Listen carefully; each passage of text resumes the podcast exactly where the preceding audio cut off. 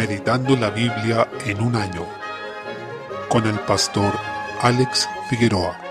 Día 16, mes 5, primera de Samuel capítulo 18. Desde el versículo 5 encontramos a Saúl sumido en los celos contra David. Esto porque luego de la notoria victoria sobre Goliat, volvieron a la ciudad y fueron recibidos por un grupo de mujeres que danzaban y cantaban y hablaban que Saúl hirió a sus miles y David a sus diez miles. Por tanto, Saúl se enojó en gran manera por esto y desde allí que no miró con buenos ojos a David. La envidia es notoria, aunque fue promovida por estas personas del pueblo al hacer esta comparación odiosa, pero Saúl no dirige su enojo contra ellos, sino contra David, que no le había hecho ningún mal, sino que antes lo ayudó y consiguió una gran victoria de liberación respecto a los filisteos, sabiendo que el poder vino del Señor. Algo que pasa con la envidia es que finalmente se odia a quien tiene ese favor que uno quiere, aunque esa persona no haya hecho ningún mal más que recibir ese favor. Se dice varias veces en este capítulo y en el siguiente que viene un espíritu malo de parte de Dios que tomó a Saúl, lo que podría implicar por una parte que su corazón estaba confundido, en estado de ánimo de turbación, o efectivamente que se trataba de un espíritu inmundo. Se puede argumentar en ambos sentidos, pero en uno y en otro caso el Señor es el soberano y también vemos que Saúl al entregarse a su pecado de soberbia y su obstinación es quien da lugar a esta situación, haciéndose responsable por ello. Saúl no estaba sirviendo al Señor, sino que se estaba sirviendo a sí mismo y veía el reinado de Israel no como una forma de honrar a Dios siendo rey, sino como una forma de someter al pueblo a sí mismo, de recibir él la gloria, los aplausos y el honor. Saúl no debía preocuparse de recibir la gloria, ya que la gloria del rey de Israel no era para sí mismo, sino para el Señor. Pero Saúl demuestra con todo esto que era un orgulloso y que estaba lleno de vanagloria. No era parte de la descendencia de la mujer, de esa simiente de la promesa en Génesis 3.15. No era de aquellos creyentes que conforman el pueblo de Dios, sino que era más bien de la simiente de la serpiente, porque dice el versículo 12 que Saúl estaba temeroso de David por cuanto Jehová estaba con él y se había apartado de Saúl. Y en los versículos 14 y 15 dice que David se conducía prudentemente en todos sus asuntos y Jehová estaba con él. Viendo Saúl que se portaba tan prudentemente, tenía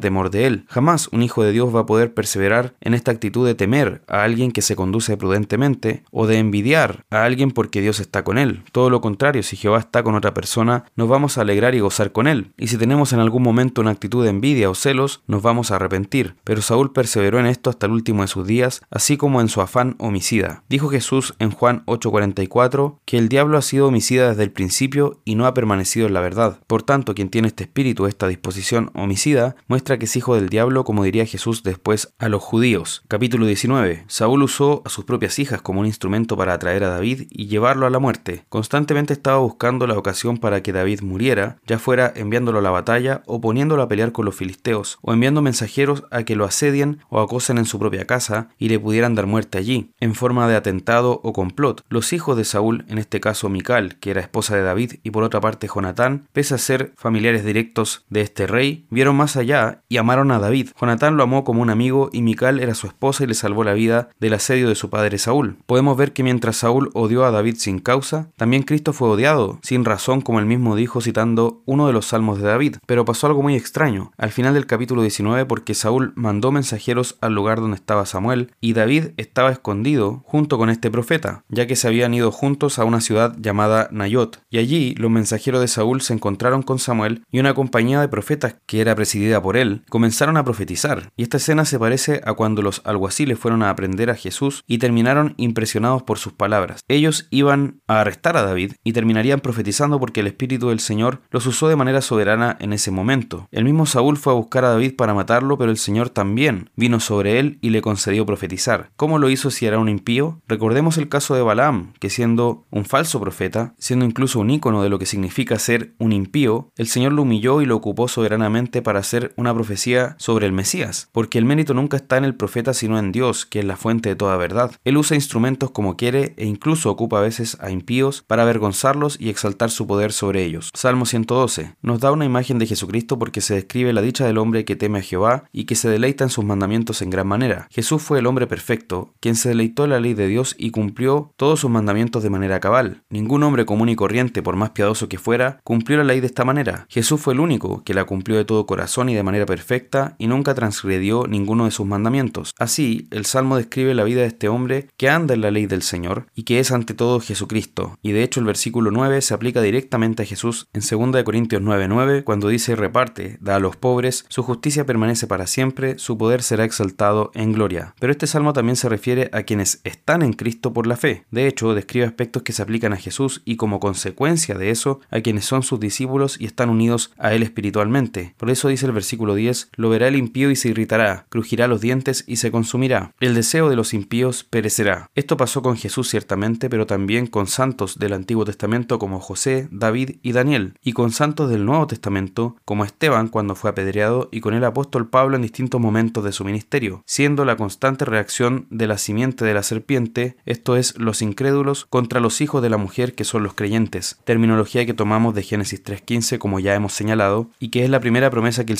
Nos da sobre el Salvador que vendría. El hombre que teme a Jehová, nos dice el versículo 7, no tendrá temor de malas noticias. Ese contraste debe ser remarcado. Quien teme a Jehová no tendrá temor de otras cosas. Siempre vamos a temer a algo. La pregunta es, ¿a qué tememos? La respuesta a esta pregunta determina y configura toda nuestra vida. En este caso, el temor de Jehová es lo único que puede configurar nuestras vidas para bien y nos va a hacer andar confiados y sin temor de otras cosas, porque ese temor de Jehová nos libera. Proverbios capítulo 15, versículo 12. Cuando el libro de Proverbios menciona al escarnecedor, se refiere a la etapa terminal del necio, a quien está más endurecido en su insensatez, y una de sus características es que no ama al que le reprende. En el versículo 10 dice que la reconvención es molesta al que deja el camino y el que aborrece la corrección morirá. En el versículo 5 dice, el que guarda la corrección vendrá a ser prudente. Así, este libro constantemente enseña que el recibir la corrección o la reprensión que otro nos da es vital para ser sabios, y quien no está dispuesto a ser corregido demuestra que es necio, estando lleno de orgullo y soberbia. El versículo 13 nos dice que el estado del espíritu va a influir en nuestro rostro. Dado que nuestro cuerpo es una unidad con nuestro espíritu, de una manera u otra reflejaremos hacia el exterior lo que pasa en nuestro corazón. Versículo 14. Una persona que busca realmente la sabiduría está buscando la voluntad de Dios y su palabra, y por esto va a ser premiada con sabiduría de parte de Dios. En contraste, el necio no habla más que necedades, de lo que resulta un círculo vicioso. Mientras más necedades busca el necio, seguirá sumergiéndose en esa necedad, yendo de mal en peor. Juan capítulo 8, desde el versículo 31, el pasaje nos muestra al Señor hablando con los judíos que habían creído en Él, pero es algo curioso que supuestamente hubieran profesado esta fe, pero en realidad estaban confiando en sí mismos, se jactaban y confiaban en su carne, en el hecho de ser hijos de Abraham. Físicamente descendían de este patriarca y eran circuncidados, pero el Señor por eso de una manera inteligente, conociendo sus corazones, les dijo en el versículo 31 y 32, Si vosotros permaneciereis en mi palabra, seréis verdaderamente mis discípulos y conoceréis la verdad, y la verdad os hará libres. Es como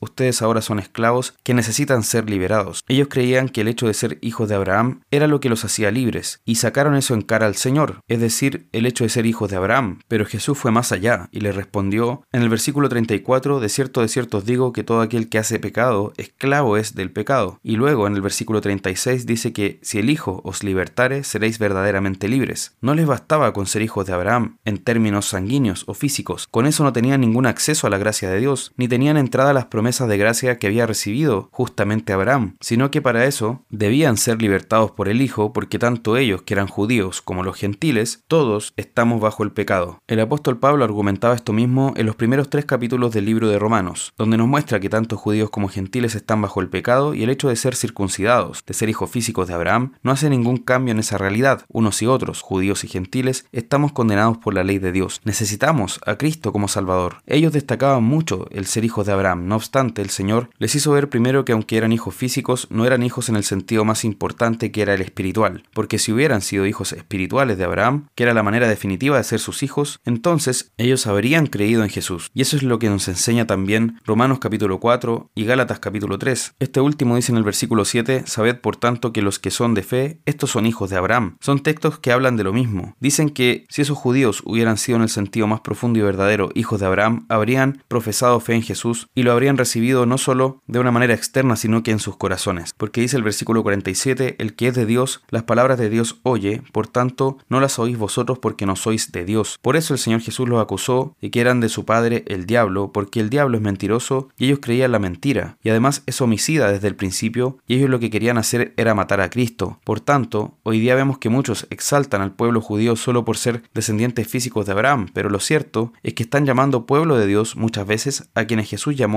hijos del diablo. La única manera de ser pueblo de Dios es reconociendo a Cristo por la fe. No hay otra forma de ser pueblo de Dios ni de acceder a las promesas de la gracia. Dice en el versículo 51, de cierto, de cierto os digo que el que guarda mi palabra nunca verá muerte. Ellos pensaban que Jesús estaba haciéndose muy exaltado, que estaba teniendo un concepto muy alto sobre sí mismo, pero lo que no estaban viendo es que Jesús no era un simple hombre como ellos creían, sino el Señor de todas las cosas. Y aquí es donde ellos llegaron al punto máximo de ira contra Jesús, cuando Él les dijo en el versículo 56, Abraham vuestro padre se gozó de que había de ver mi día, lo vio y se gozó. Ellos que lo veían como un simple mortal, le dijeron en el versículo 57, aún no tienes 50 años y has visto a Abraham, esto mostrando su constante interpretación torpe y terrenal. Pero Jesús les respondió, de cierto, de cierto os digo, antes que Abraham fuese, yo soy. Y ocupó el título de Dios, yo soy, que encontramos desde Éxodo capítulo 3, y además dijo que antes de Abraham, él ya era, ya existía, y eso implica hacerse Dios, por lo que ellos en el versículo 59 tomaron para arrojárselas, pero Jesús se escondió y salió del templo atravesando por en medio de ellos. A ella desataron su ira sobre Jesús, sin entender que lo que estaba haciendo era hablarles la verdad, y lo que ellos debían hacer en vez de querer matarlo era arrepentirse de sus pecados, y con eso por tanto colmaron su maldad hasta el extremo con esta rebelión. Notemos además que los santos del Antiguo Testamento esperaban en Cristo, quien es el cumplimiento final de todas las promesas de gracia. Abraham no esperaba simplemente recibir Canaán como herencia, ni era Isaac el hijo definitivo en quien serían benditas todas las naciones, sino que la esperanza y la alegría de Abraham era encontrarse con Jesús, a quien él conoció como el ángel de Jehová. Tengamos cuidado de no recibir a Jesús como debemos recibirlo, como él mismo se presenta, porque ellos decían que habían creído en Jesús, pero en realidad no lo habían hecho, sino que habían creído en lo que ellos pensaban que era Jesús, pero no en el Jesús tal como él se presentó. Tengamos cuidado, por tanto, debemos recibir a Jesús tal como él se reveló a nosotros en la Escritura, en el Evangelio, y brindemos todo nuestro ser a este maravilloso Salvador.